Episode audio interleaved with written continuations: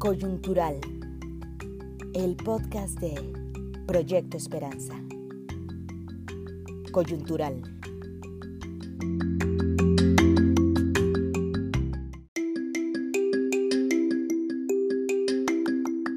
Bienvenidas y bienvenidos. En Coyuntural, hoy tenemos la audiocolumna de Eder Guevara, titulada Venezuela, entre la democracia y el bloqueo.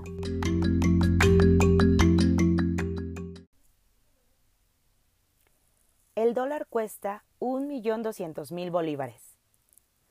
Pasaron de tener ingresos de más de 50 mil millones a apenas 500 mil dólares al año, gracias al bloqueo económico de los Estados Unidos. Bloqueo que les impusieron por considerar al gobierno democráticamente electo de Nicolás Maduro como un régimen dictatorial. Otro resultado del bloqueo es que a los venezolanos se les impide adquirir la gasolina necesaria para resolver las actividades de su día a día. Y es que, a pesar de ser un país petrolero, Venezuela no tiene los insumos necesarios ni para refinar ni producir su propia gasolina. La espera de un venezolano para llenar un tanque de gasolina puede durar hasta una noche entera. Sin embargo, Veinte años de control del aparato estatal y una estrecha relación con la Revolución cubana le permitieron al gobierno de Nicolás Maduro manejar con mucha eficacia la pandemia. Pese a ser vecinos de Brasil y Colombia, cuya respuesta ante el COVID ha sido muy cuestionable, la República Bolivariana de Venezuela tiene contabilizadas hasta ahora solo 950 defunciones por el coronavirus.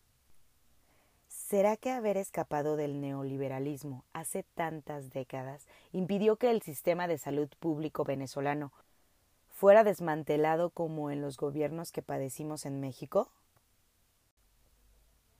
Gracias a esta eficaz respuesta, a partir del primero de diciembre se flexibilizó en todo el país el confinamiento obligatorio. Desde ese momento y hasta el primero de enero del próximo año, la gente podrá salir libremente siempre y cuando usen cubrebocas y siempre mantengan sana distancia. En las calles, al hablar con la gente, se puede notar el cansancio. En promedio, el sueldo de un venezolano es de un dólar y medio al mes. La pandemia, el encierro, la gasolina, el bloqueo han desgastado el ánimo popular. Por eso, los analistas internacionales pronosticaban una participación de máximo 15% en la elección de este 6 de diciembre para renovar la Asamblea Nacional. Cámara que es parte del Poder Legislativo y a través de la cual Juan Guaidó se proyectó en más de una forma para autoproclamarse presidente de Venezuela. Treta que funcionó no para derrocar a Nicolás Maduro, sino para imponer el criminal bloqueo contra la revolución bolivariana y así asesinarla de inanición. Reto adicional es la transición hacia la digitalización del voto que ha impulsado el poder electoral. Así es, en la dictadura chavista, además del Ejecutivo, Legislativo y Judicial, existe un cuarto poder que es el responsable de garantizar que en Venezuela la gente pueda votar de forma libre e informada. Esta transición hacia la digitalización ha sido impulsada con tecnología desarrollada en el país y su intención es eficientar la transparencia electoral. Con el sistema digital venezolano es posible reconocer con más celeridad el resultado de una jornada electoral, ya que cada centro de votación manda la información al final de la jornada, y en cuestión de cinco minutos el sistema central ya cuenta con los resultados. Además, en cuanto la persona emite su voto en la pantalla, se le imprime una boleta con la opción elegida, seleccionada, por lo que al cierre de las mesas de votación, la cifra de votos virtuales debe coincidir perfectamente con la cantidad de votos y boletas depositados en la urna. Todo esto frente a tres testigos, tres funcionarias y ahora, por la situación pandémica, una persona responsable de la bioseguridad. El sistema es tan transparente que aún la oposición intelectualmente honesta reconoce el proceso. Por otro lado, el bloqueo económico genera elementos muy adversos para la vida cotidiana de la gente. Son muchas las carencias, pero hay un punto positivo que al parecer nuestro vecino norteño nunca ha entendido. Una vez que el pueblo conoce la dignidad, no renuncia a ella y nunca olvida a los que se la tenían negada.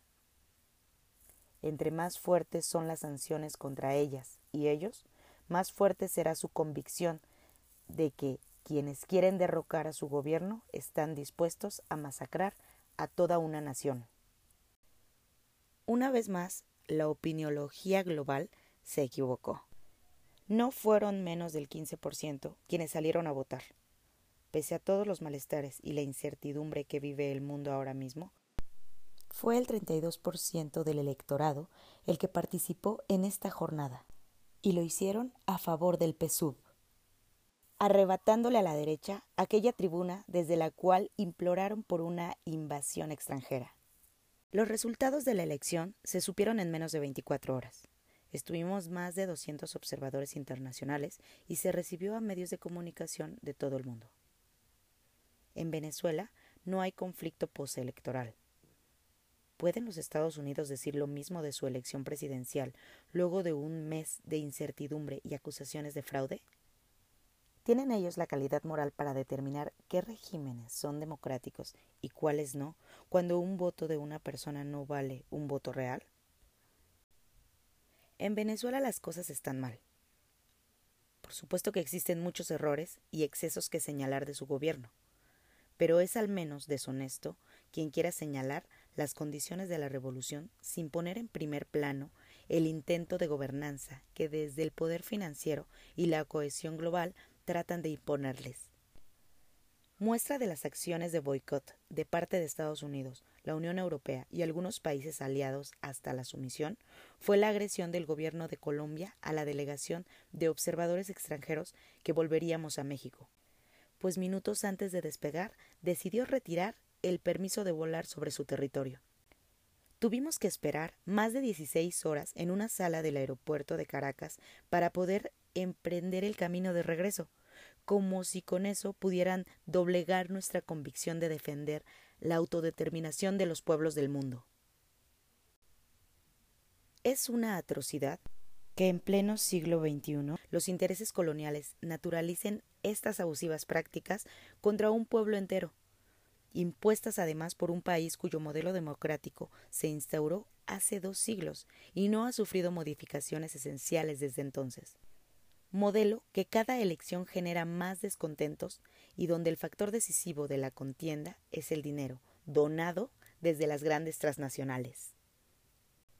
Pasada la elección, Guaidó ha improvisado una consulta donde pudo participar cualquier persona, incluso desde redes sociales. Este ejercicio no fue organizado por el CNE, que como ya dijimos es uno de los cuatro poderes formales de la nación. Esta nueva treta es una muestra más de que las agresiones contra el gobierno venezolano no cesarán. La esperanza del pueblo venezolano es que las medidas del bloqueo se flexibilicen un poco con la llegada del demócrata Joe Biden a la presidencia de los Estados Unidos. Ahora que ha iniciado la nueva etapa progresista para nuestra América, es muy importante que podamos empujar para que los bloqueos contra Cuba y Venezuela terminen de una vez pero también deberíamos establecer mecanismos claros para fortalecer la soberanía de nuestra América y respetando nuestras diferencias y diversidades, generar relaciones de mucha más cercanía entre las naciones, de manera que la gran riqueza de cada uno de los países de América Latina y el Caribe sea preservada y administrada por los países mismos y aprovechada para el desarrollo sustentable y equitativo de los pueblos de la región. De lograr esta integración, nuestra América será una gran potencia en un mundo que cada vez con más fuerza tiende a ser multipolar.